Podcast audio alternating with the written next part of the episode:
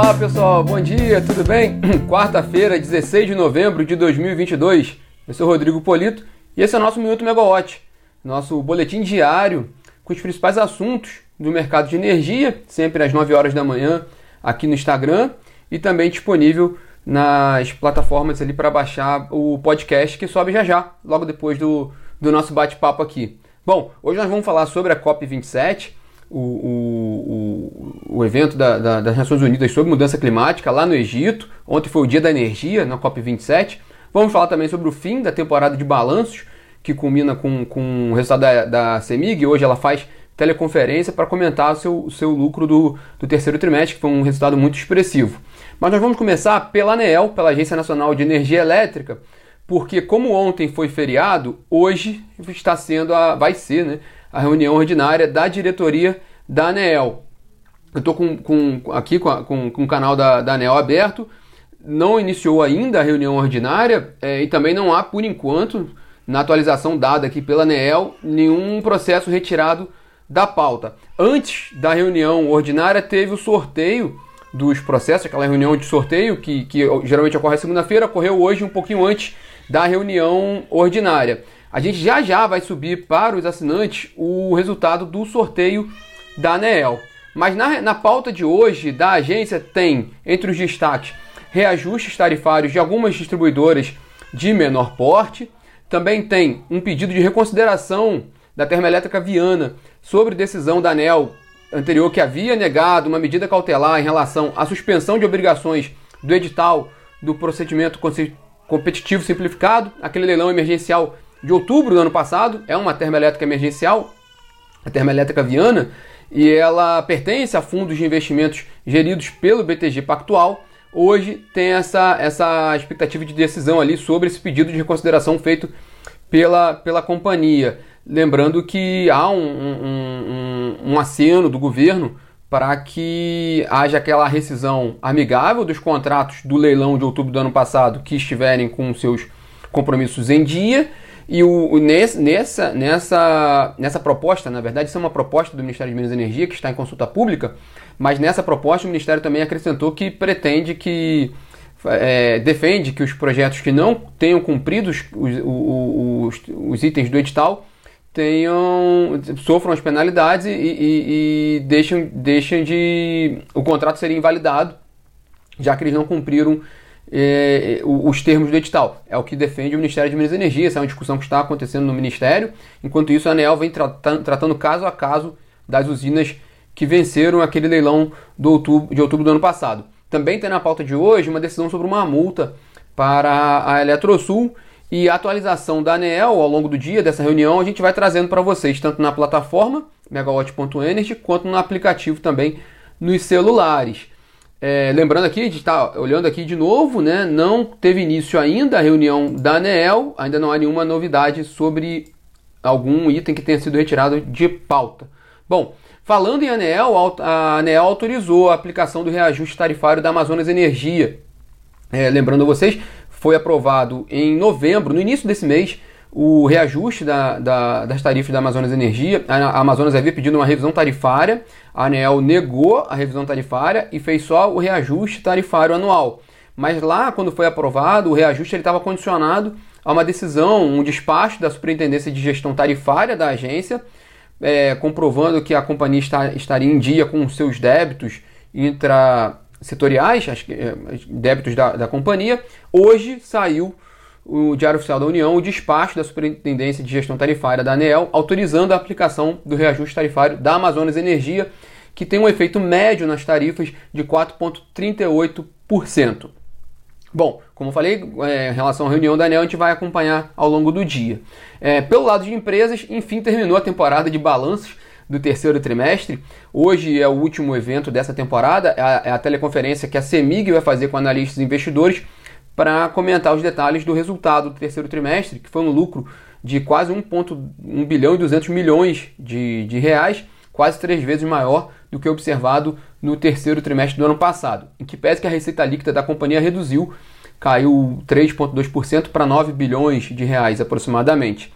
A, a Semig alcançou 9 milhões de, de clientes, e, tem, e atingiu no terceiro trimestre desse ano um mercado total de 14 milhões de megawatt-hora, alta de quase 1% em relação ao terceiro trimestre do ano passado. Mas uma das grandes questões envolvendo a CEMIG hoje ainda é a discussão em relação à possível privatização da companhia, é, porque é uma bandeira do, do governador eleito, Romeu Zema. Ele, ele bateu muito nessa tecla no seu primeiro mandato, mas teve muita enfrentou muita resistência, porque também, no caso de Minas Gerais, a privatização da CEMIG depende de um plebiscito.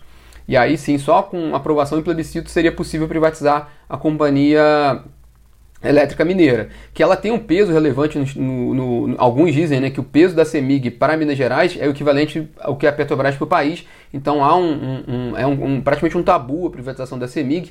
Vamos ver, o Zema tem mais quatro anos pela frente agora, e talvez esse assunto possa surgir hoje de alguma forma nessa teleconferência com analistas e investidores da CEMIG, já que é o primeiro evento da CEMIG com acionistas depois da, do resultado da, da eleição em Minas Gerais, que consagrou ali o, o né, o, o, consolidou o segundo mandato de Romeu Zema a partir de janeiro do ano que vem. E enquanto isso, lá no Egito, o presidente eleito Luiz Inácio Lula da Silva participou hoje pela manhã de evento da Carta da Amazônia, que na verdade ele, esse evento tratou de uma reunião dele com governadores da Amazônia Legal, e o Lula hoje também tem uma previsão de fazer um pronunciamento a, meio-dia e 15 do horário de Brasília, aqui, ele fará esse pronunciamento lá do Egito. Né, é, o, é o ponto importante da agenda dele para quem acompanha ali o, o, o, o clima, né, as, as, discussões de clima e também do setor de energia. Ontem, Lula se reuniu, ontem foi o dia da energia na COP27.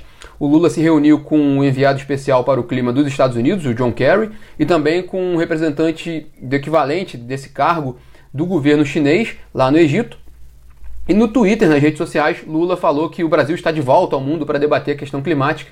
É, enfim, vamos ver o que, que, ele pode vir desse pronunciamento aí de, de, de alguma medida que possa ter algum impacto para o país, de repente nomeação, né, indicação de a definição do nome de quem vai assumir a pasta do meio ambiente, ou algum, alguma declaração também já de alguma diretriz que, que o governo eleito queira dar para, para a área de energia, que está muito ligada com o setor elétrico. Né? Então, muito, muitas decisões na área de energia impactam o, perdão, muitas decisões na área de meio ambiente e climático impactam o mercado de energia elétrica. Então vamos ver o que pode vir de hoje desse pronunciamento. Talvez o principal ponto do dia hoje do setor.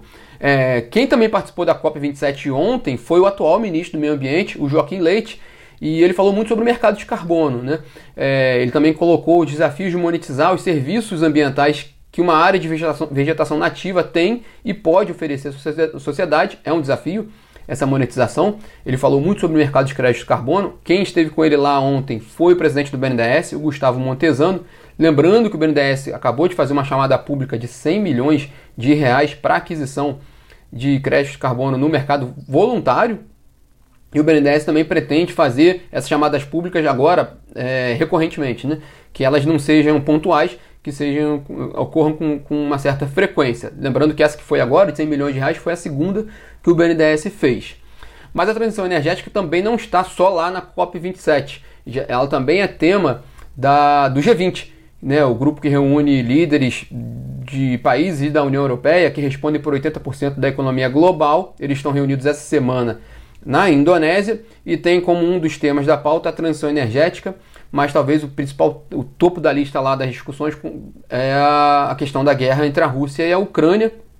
Lembrando que ontem é, mísseis atingiram a Polônia, ali na, na, na fronteira com a Ucrânia. É, de acordo com as agências internacionais, houve duas mortes.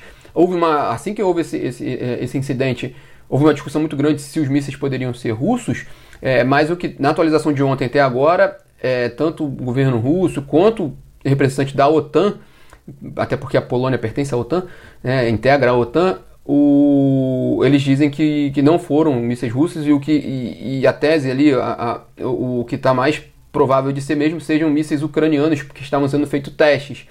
É, de qualquer forma, levou um pouco a atenção, porque agora os mísseis não atingiram a Ucrânia, atingiram a Polônia, que é um país que integra a OTAN, o que poderia suscitar uma resposta da OTAN. Mas já essa tensão abaixou um pouco, já que disseram que não. Baixou um pouco, já que disseram que que os mísseis não são de origem russa, Isso aliviou um pouco a tensão geopolítica e aliviou um pouquinho o preço do petróleo, que poderia disparar já, se houvesse ali uma, uma, um acirramento dessa, desse conflito. É, ontem, o petróleo Brent, que ele é referência internacional e também para Petrobras, ele fechou, subiu quase 1%, e agora pela manhã ele estava subindo ali 0,5% na faixa, um pouquinho acima de 94 dólares o barril.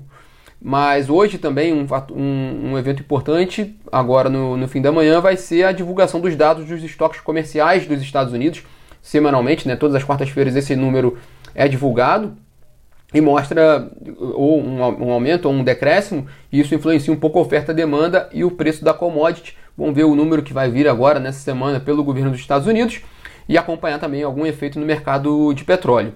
E a gente segue de olho também no Congresso, porque há alguns projetos que estão tramitando lá com, com, com, com potencial para alterar a composição da tarifa de energia. Lembrando que o projeto de decreto legislativo 365 do deputado Danilo Forte ele já foi aprovado na Câmara e vai para o Senado, que é o que susta os efeitos da, de duas resoluções da ANEL sobre o sinal locacional das tarifas de transmissão e distribuição de energia, que na prática pode gerar um aumento ali da tarifa no Nordeste e no Norte.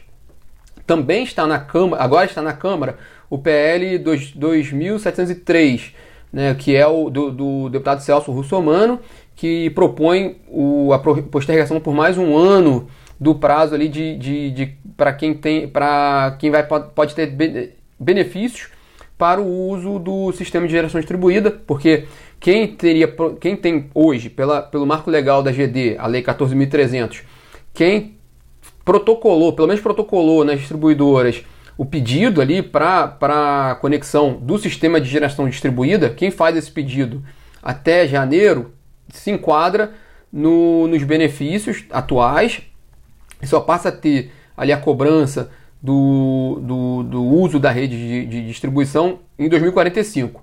O projeto de lei 2703 do deputado Celso Russomano propõe um adiamento por mais um ano aí desse prazo para quem faz essa conexão. Então seria até janeiro, de acordo com o projeto de lei, janeiro de 2024, quem faz esse pedido, né, protocolo esse pedido na distribuidora, teria direito a esses benefícios.